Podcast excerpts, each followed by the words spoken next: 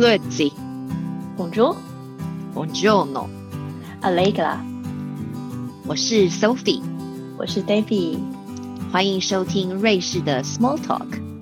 来跟我们一起聊聊瑞士生活的酸甜苦辣吧。大家好，我是 Sophie，非常欢迎大家回到我们的节目。今天我们非常荣幸邀请到罗昌发大使。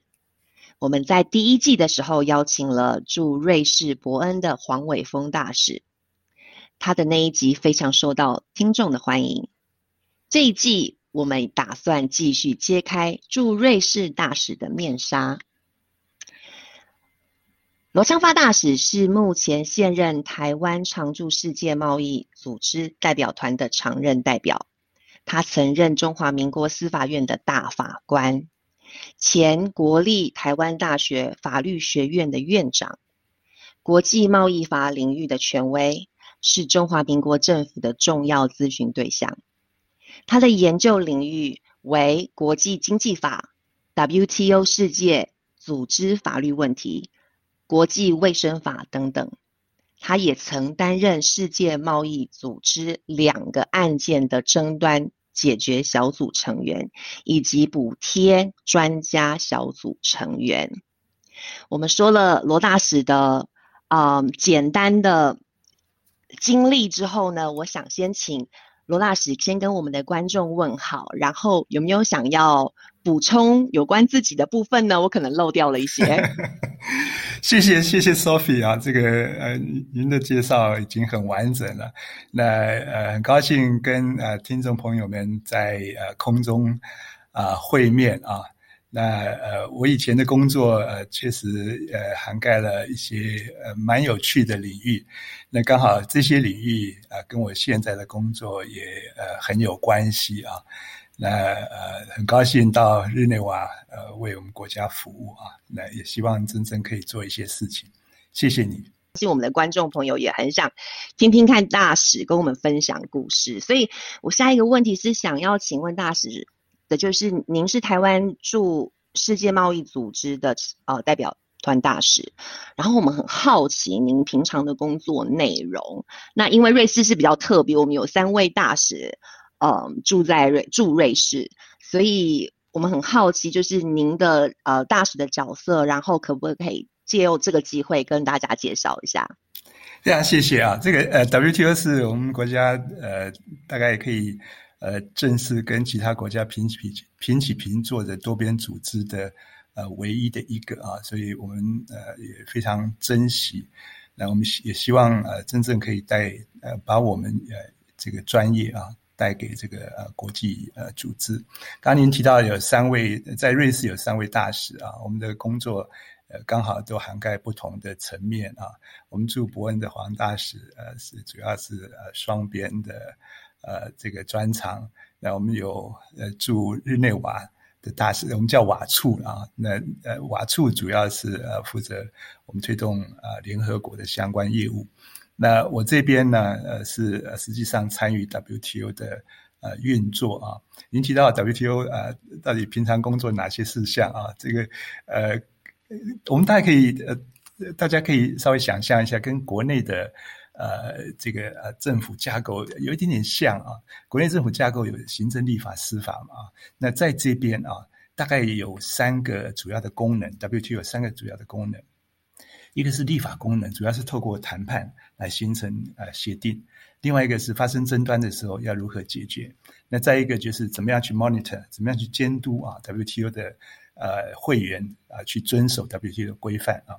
那前面两个啊，呃一个是立法的工作，现在就是我们在这边啊所有的 WTO 的代表团最现在最花最多时间的一件事情上啊，诸位可能听到我们现在有呃好几个。呃，谈判的项目正在如火如荼的进行啊。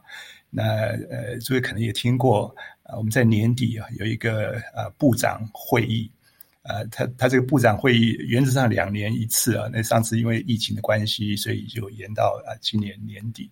那这个部长会议啊，我们叫 ministerial 啊 conference，叫 MC 啊。我们这次是谈到是已经到 MC twelve，那这这次的 MC twelve 大家非常关切啊，因为 WTO。长久以来，对于谈判啊，这个进度都非常缓慢。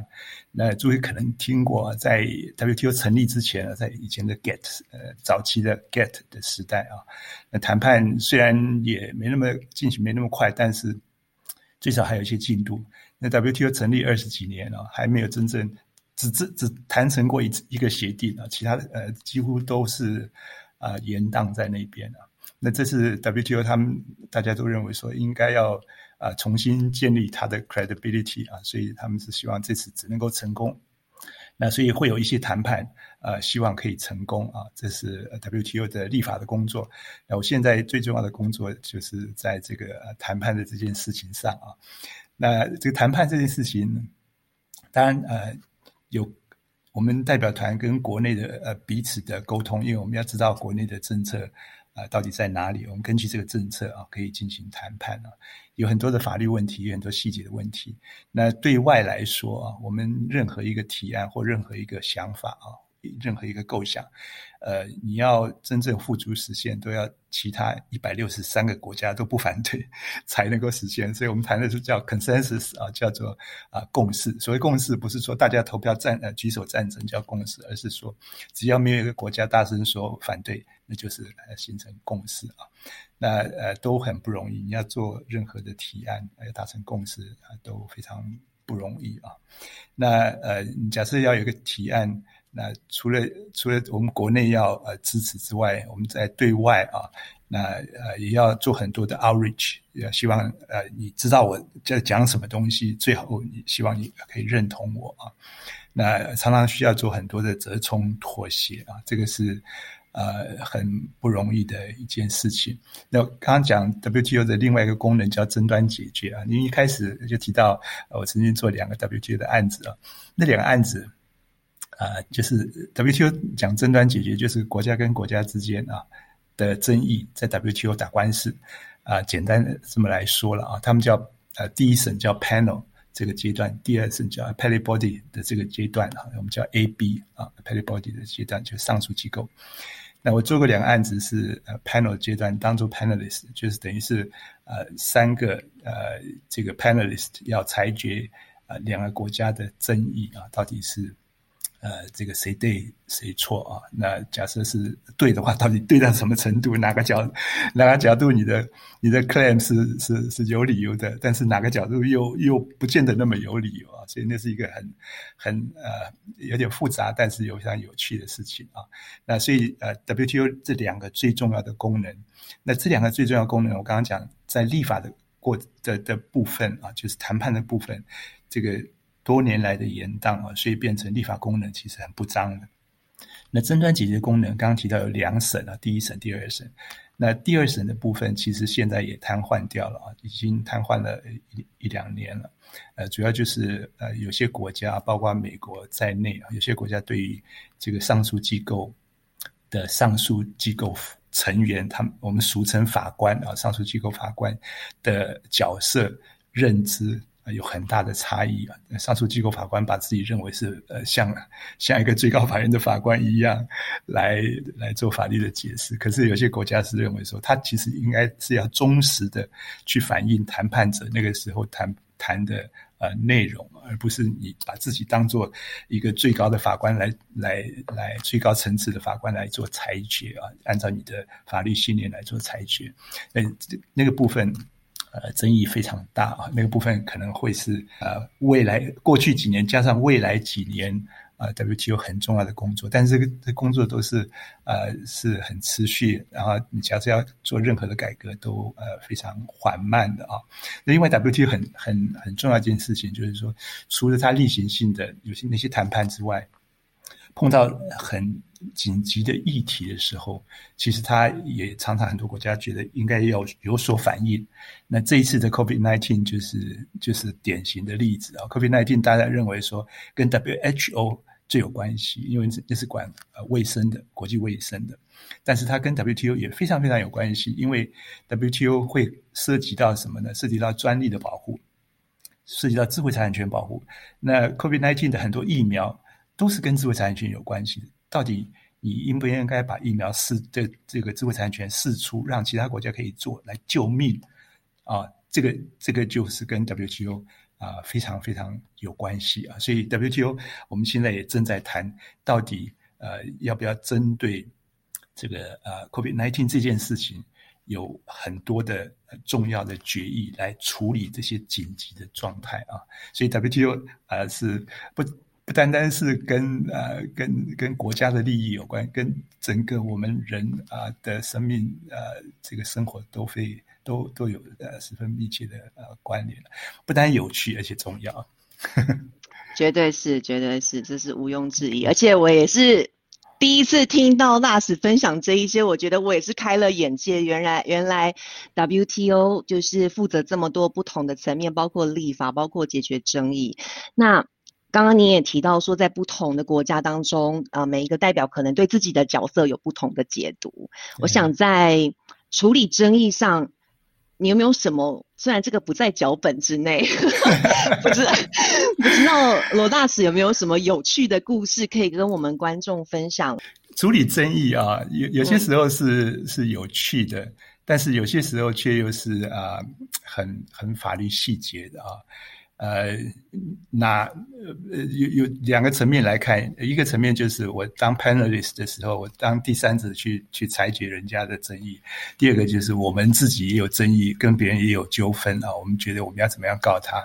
那呃以后者来说啊，我们最近有有一个争议跟跟印度的，那每一个小细节。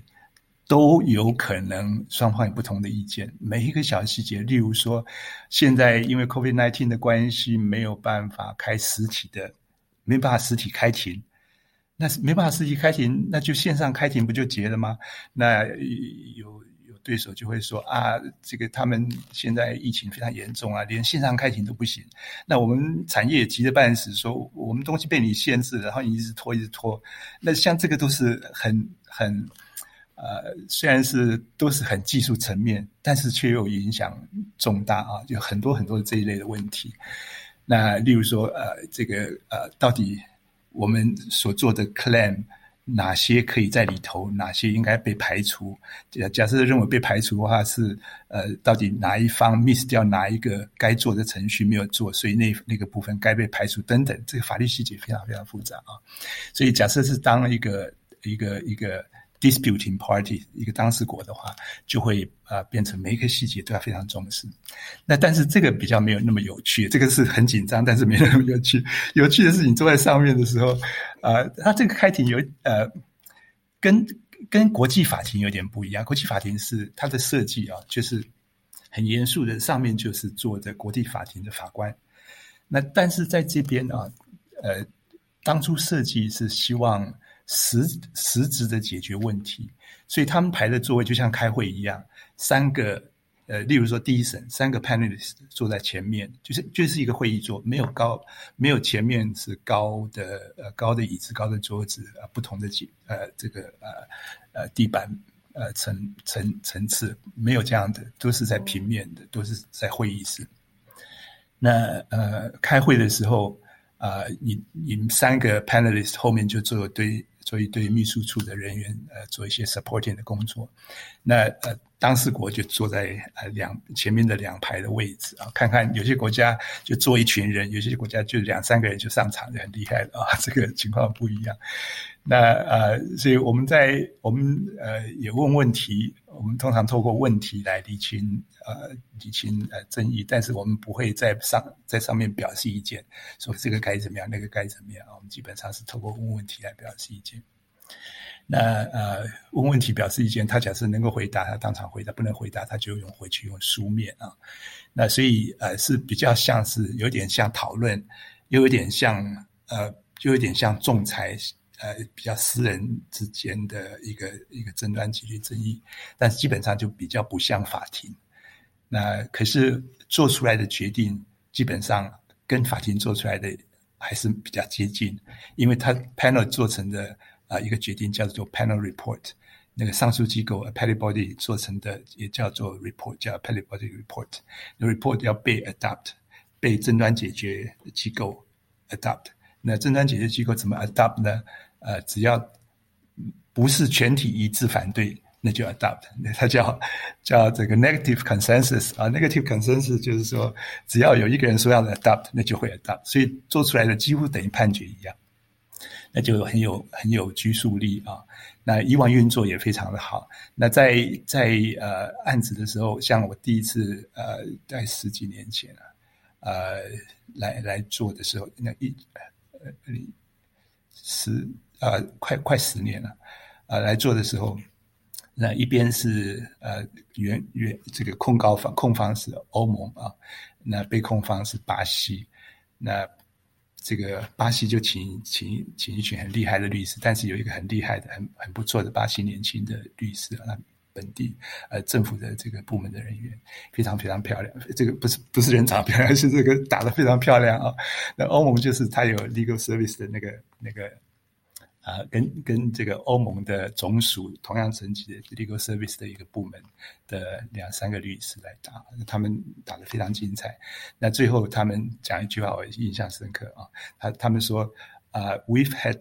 A good fight，就是我们虽然这个啊打得很激烈，但是最后握手说，我们呃打得很精彩啊。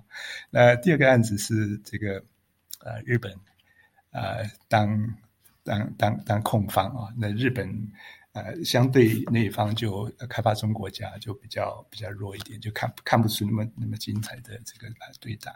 我呃基本上你坐在上面做裁决，人家都都会非常尊重啊，所以。有时候你要求说，有时候我要求说，哎，这个啊，哪些资料还需要再提出来啊？他们都很很尊敬的说啊，罗教授，你你所提的啊，我们啊回头会补补充，所以那就啊有点神气了啊，呃，指挥两个呃两个国家在在打这个官司啊，这个是蛮有趣的呃一个一个事情，呃，基本上就是呃很多法律上精彩的攻防。谢谢，很有画面感，因为我觉得我好像在 看一部电视剧，因为我因为法庭是一个电视剧很喜欢拍的一个场景，因为它非常有高低起伏，很有那种情节的，所以我觉得我好像在看一个很精彩的攻防的。我们那个没有像连像电视那么精彩，就是。嗯，那罗纳斯，我很好奇，就是说，身为台湾的代表，您有没有遇到一些挑战或是困难？我我觉得还好，就是在 WTO 这个场域啊，基本上是会员都是平起平坐，偶尔我们会碰到一些呃比较比较委屈的地方啊，但是这这些其实呃不足以跟外人道了，主要就是呃那些事情呃先天上本来就是这样子啊，先天上本来就有我们的比较辛苦的层面啊，但是我觉得最大的挑战是是说。一方面，我们有国家的利益，有产业的利益啊；另一方面，我们来这边啊，你要让人家呃眼睛一亮，基本上你要有很多的呃新的想法，有呃让人家感觉你可以带来一些贡献啊。所以我来这边呃，去年九月到现在哦，提了呃做了很多提案，那这些提案都是有一些有有有创意的事情啊，例例如说。例如说，现在渔业谈判了，所以可能会觉得啊，渔业谈判谈什么？渔业谈判就谈渔业补贴，哇，好像跟我生活没有关系。渔业谈判基本上就是很多国家呃出去抓鱼的渔船啊，都有受受到政府的补贴，有些是呃便宜的油，呃这个啊柴油这个呃卖给渔船，卖给渔民，让他去去抓鱼；有些是改良这个啊船上的设备啊等等的，那这些都要补贴。那呃，因为很多国家呃，以及国际组织，甚至呃很多的呃这个啊环保组织都认为，渔业资源不是不是永远在那边的，它是会枯竭的。那你假设呃滥捕滥捕滥滥呃滥抓的话，其实到最后渔业呃资源枯竭，我们大家都受害。那渔业呃资源枯竭呃两当然原则上有几个处理的面向，一个就是说你要做渔。就国际组织去做渔业管理，他也要求各国去去管自己的渔船啊，这是一一点。另外一点就是说，你政府应该少少一点诱因给他们，让他们捕鱼成本高一点，他就不会去呃大肆的滥捕。怎么样让它成本高？你觉得政府就不要帮助，不要再拆，不要在这个经济上给他帮助，给他诱因去捕鱼，也就是说不要补贴。那那不要补贴，呃，这这个事情在 WTO 本来就有一个补贴协定，可是我们现在谈的又又不是那种产业补贴，而是希望你不要补贴，不要去滥抓鱼。那所以它它其实这个整个是一个啊环保的规环保的思维。跟产业补贴的削减或者是禁止，是避免贸易扭曲、贸易障碍，完全是不一样的。那所以，我我我刚来的时候，我就就提一个概念，提了好几个呃 discussion paper，在讲这个概念。因为这样子，因为因为我们这次的谈判其实是 WTO 第一次，不是在谈贸易扭曲的事情，不是在谈贸易障碍的问题，而是谈一个一个永愉悦的永续。的的事情，所以由于这样的前提，所以我们在谈判的架构就应该怎么样？我们将来的争端解决就应该怎么样？就后续就有很多的相关的问题啊。那所以，我我们就会提一些这样的想法。像最最近啊，我们正在推啊推一个概念，就是说我们在 MC twelve 的时候，刚刚讲十二届部长会议的时候，我们应该有一个部长宣言。然后我就提说，我们部长宣言呢，应该有一个叫怎么样去啊 combat，怎么样去 mitigate，怎么样去 recover from the impact of COVID nineteen，就是针对 COVID nineteen 要有一整套的、整套完整的这个部长宣言来处理啊。我现在正在正在推这个概念，也对对我们来讲最大的挑战就是说，你要有新的想法，真正可以 contribute。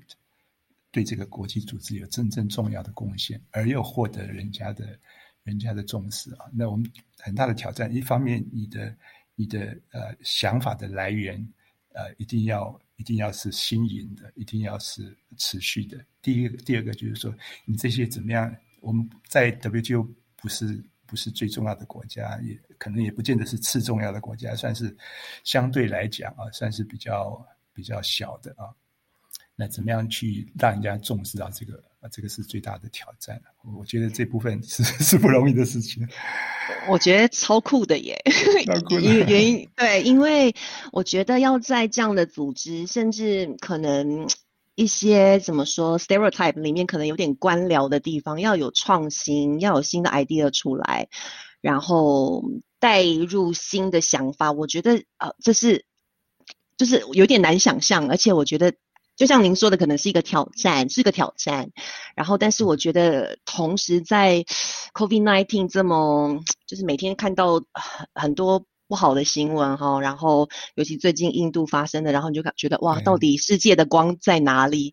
那现在我看到了一道光，我觉得起码你可以看到有人正在为后续永续的事情，嗯，继续努力的。我觉得这边很多人很多人都为这个事情在在努力了。那但是因为呃，出来代表国家，每个每个代表都有他们自己国内的需求跟产业的考量。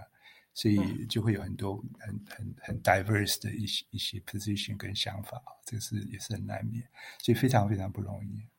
我相信，因为我自己本身是在一个国际公司里面工作，我们大概在瑞士大概五百个人左右，来自六十九个不同的国家，大部分都是在欧洲，所以我可以想象，在你的场域里面，各个来自不同的。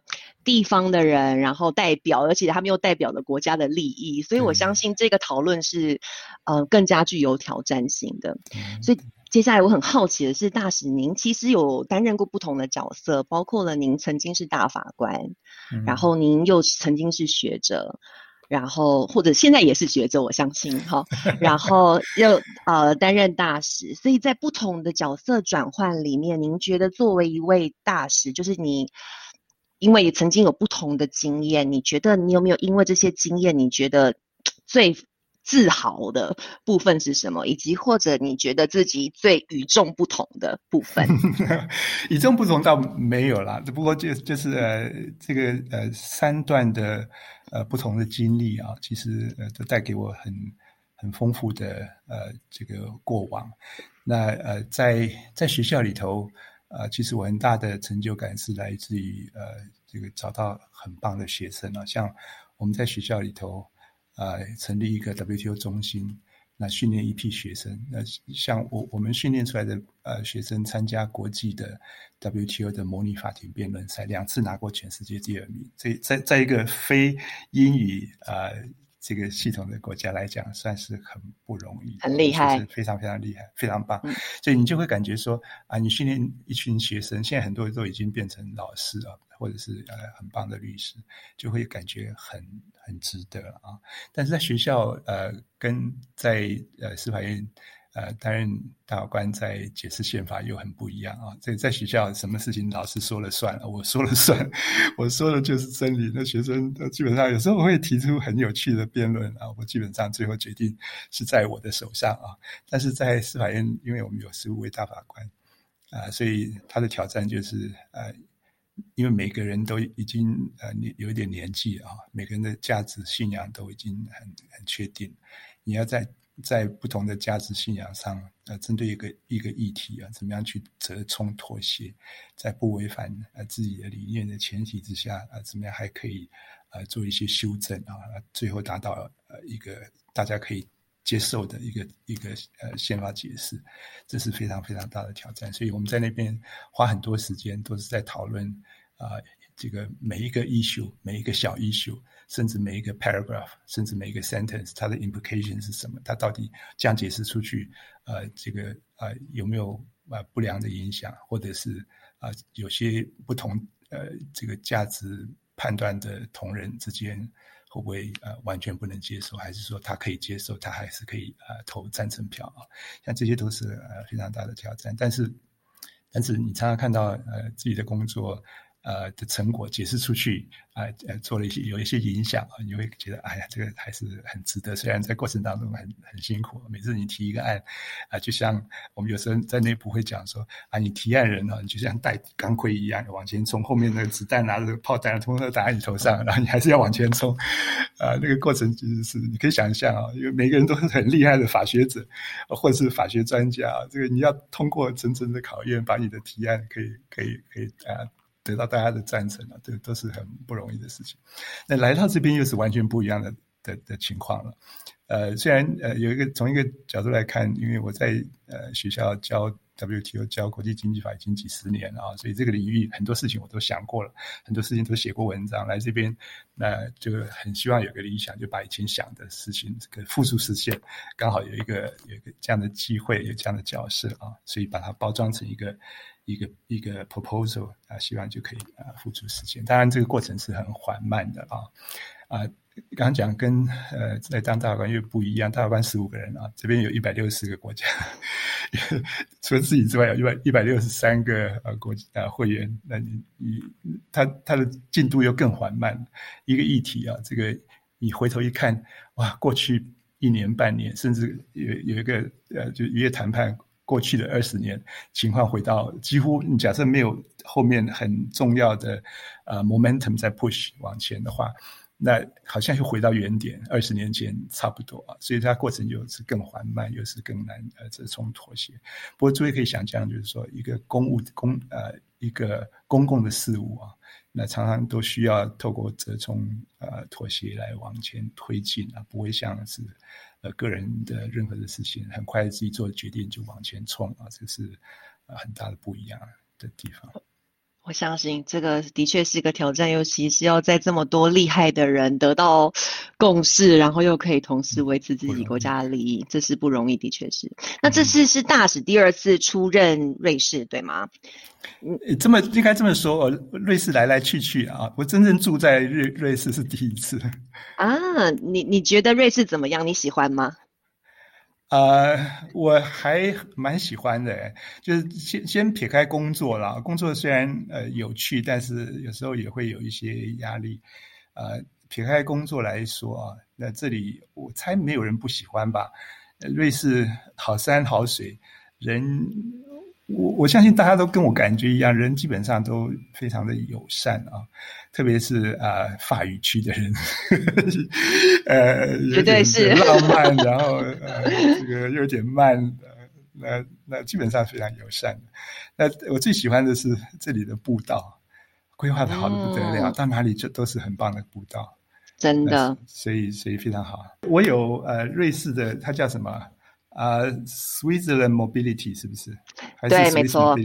嗯，呃，那边。呃，你想要去哪里？大概点呃，把那个地方放大一点一下，就会有告诉你很多步道，它的这个相对的高度啊，它的难易的程度啊，到底几公里啊，花多少时间啊，等等的，那个是非常非常有用。不过有时候有时候会会被误导，那他们他们说，呃，三个钟头其实自己就要五六个钟头，脚程不一样的关系。的确是我自己的经验也是这样子。通常他们的脚程，我自己个人还要再乘以一点五到二左右。差不多。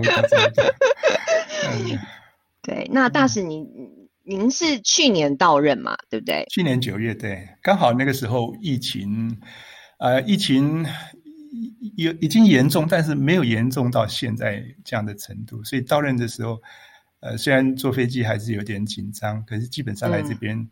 好像还可以做很多事情呢。那个时候，呃，常常约其他国家大使，呃，参叙。呃，我们约参叙其实就是找机会跟你跟你诉求一些事情。所以那个时候还有很多机会做这样的事情。那现在根本就呃只能够线上会面了，那就呃隔了一层，差很多。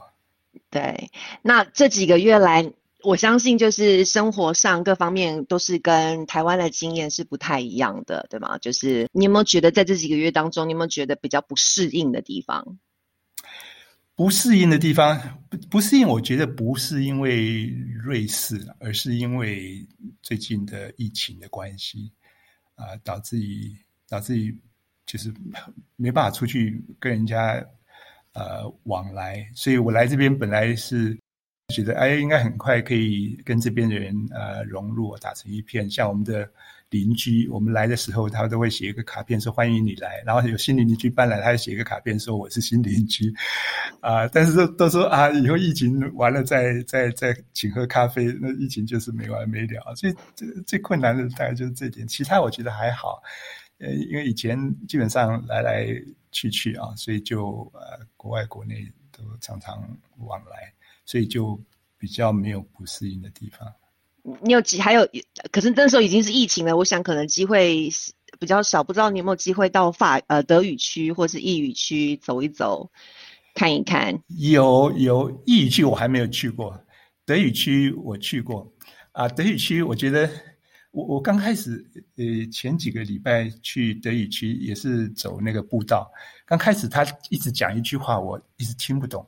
我我我说。德语区，我在想德语区是不是碰到就是呃 g o t e n Morgen g o t e n Tag，结果不是，是那个字，我到现在都还不会不会念，叫什么 g o o d y g o o d y 啊，后来碰到一个人，我说：“哎，你们在讲这个字是什么字？”他跟我发音发了好几次，他他们一直笑，我一直还是还是发不出来。呃，我基本上基本上啊，都都很友善了。啊，德语区的人，我第一个印象就是说，他们比较愿意说英文。所以，所以呃，反而比较好，比较方便。这的确是，的确是。那大使，你知道我们目前跟大使报告一下，我们的听众大约是一千八百人次收听我们大概目前上线十二集的嗯 podcast，然后嗯百分之七十都是住在瑞士的啊，所以嗯我们的侨胞，然后会说或是会说中文的啊，因为我们的频道是中文的，你有没有想？对我们的听众说一些什么话，或是一些建议？建议倒没有啊。不过我我呃，就是来这边呃，虽然还没有很多机会接触我们的侨胞啊啊，但是上次有一有一次呃，在线上跟侨胞分享一些事情，那我我第一个感觉就是说，哇，这边的侨胞虽然离开台湾，但是。诶，他们很关心台湾的未来哈，那很关心说自己到底能够帮台湾做什么事情。诶，这让人家好感动啊！这个是呃从国内来呃这边以后呃最大的感动。我觉得这个是呃很不很不简单。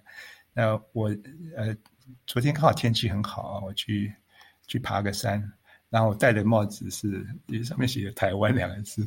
呃，跟走在路上就看到，哎，台湾来了。我说，哦，你叫到这边？他说，对，他叫到这边来，所以就呃感觉很亲切啊，就呃就感觉我们的侨胞啊呃这个对台湾的那种那种啊联系啊，不管这个 physical 或者是啊在在精神上的这些呃联系，我就觉得呃非常的啊非常的感动，非常感佩，非常非常感佩。